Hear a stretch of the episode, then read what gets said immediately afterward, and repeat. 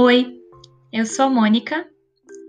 Hoje eu vou ler para vocês o trecho de um livro que eu tô lendo agora e que eu gosto bastante, que se chama Jung e o Yoga: A Ligação Corpo e Mente, escrito por Judith Harris.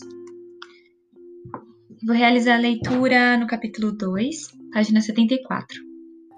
E o tema é respiração. É fundamental que observemos a respiração se quisermos ser imparciais. A respiração pode ser tensa e rasa, pode ser rápida ou longa, lenta ou relaxada. No início de nossa prática, só é necessário observar o que está acontecendo no corpo. É nesse momento que a consciência se inicia. Com o simples fato da observação, a respiração é capaz de se alterar de transformar-se em uma respiração que não só se aquieta, como também pode aprofundar-se, penetrando gradualmente nas células do corpo, onde pode ocorrer a cura. Observar a respiração permite ao corpo começar a receber a vida, a sentir a força vital interior. A respiração é o nosso presente da vida, é a inteligência do corpo. Ela nos nutre na eternidade. Quando recebemos a respiração, ao inalarmos, não precisamos fazer esforço, ela surge espontaneamente. É através da confiança que a inspiração se torna relaxada e passiva. Se não fizermos nada, a respiração surge por si mesma. Quando estamos relaxados, os pulmões ficam livres para receber o máximo de ar disponível nesse momento específico.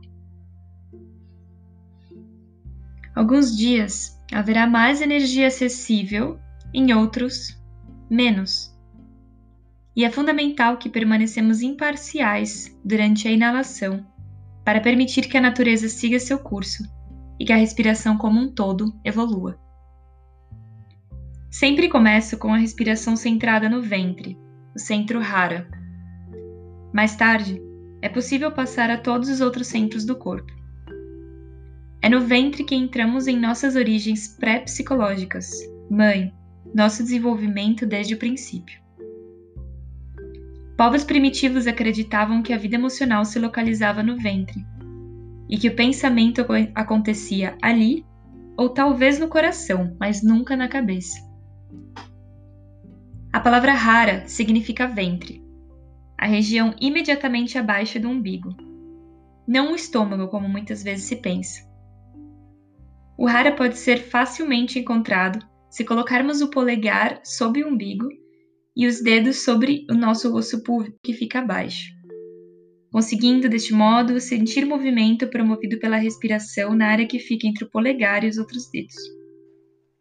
Os japoneses consideraram o hara o centro da gravidade e, portanto, implica equilíbrio, um centro e uma ligação com o centro da vida. A concentração no centro reúne a força vital por excelência.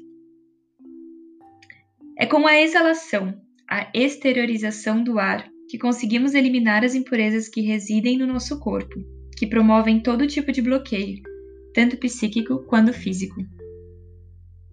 À medida que exalamos, esvaziamos os pulmões o máximo possível para que a nova respiração, o prana, entre com toda a sua capacidade. Ao remover os bloqueios, o fluxo natural de energia pode retomar e o corpo consegue liberar e deixar ir. Há aproximadamente dois mil anos, Patanjali descreveu esse mecanismo muito bem no Yoga Sutra 4.3. Se um fazendeiro deseja molhar seus campos terraplanados, ele não terá de carregar água em baldes para as várias partes do campo. Ele só terá de abrir um muro de contenção acima deles. Se os campos tiverem sido bem terraplanados e nada bloquear o fluxo de água, ela atingirá o último campo e a grama mais distante sem nenhuma ajuda do fazendeiro. A inalação permanece passiva e espera-se que a inalação ocorra a seu tempo. A barriga se enche de ar, se enche de vida. Espera-se um momento e lentamente a barriga começa a expelir o ar. A respiração nos leva a um estado de atenção quieta. E à medida que seguimos a respiração, a liberação e fundamentação do exalar equilibram a receptividade e a expansão da inalação. Bom, essa foi a leitura até a página 77. Eu espero que vocês tenham gostado. E pessoalmente, eu gostaria de dizer que respirar tem se tornado a maior ferramenta no, na percepção, na minha relação com o meu corpo, quando eu quero me acalmar, quando eu quero sentir mais eu mesma.